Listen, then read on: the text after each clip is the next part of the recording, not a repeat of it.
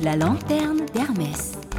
ランタンエルメス2024年エルメスの年間テーマはフォーブルの魂。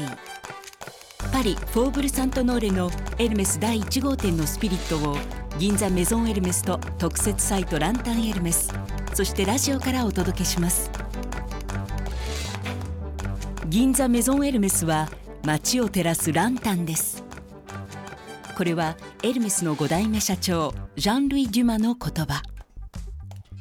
すきや橋交差点そばに立つそのガラスブロックの建築はパリのポンピドゥセンターなど数々の名建築を手掛けるイタリアの建築家レンゾ・ピアノによるもの。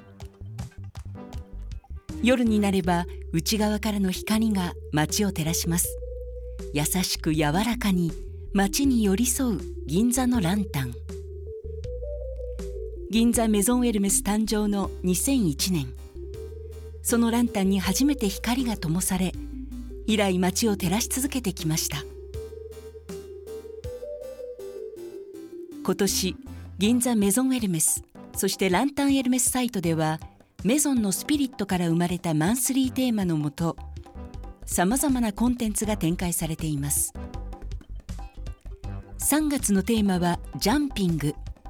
毎年3月パリで開催される馬術競技会ソーエルメスにちなんだもの。ランタンエルメスサイトではエルメスのパートナーライダーカレン・ポーリーさんへのインタビューと愛馬との触れ合いの様子を動画で公開中。ランタンエルメスで検索を。L'esprit du faubourg est à la maison Hermès Ginza, la lanterne d'Hermès, ランタンエルメス。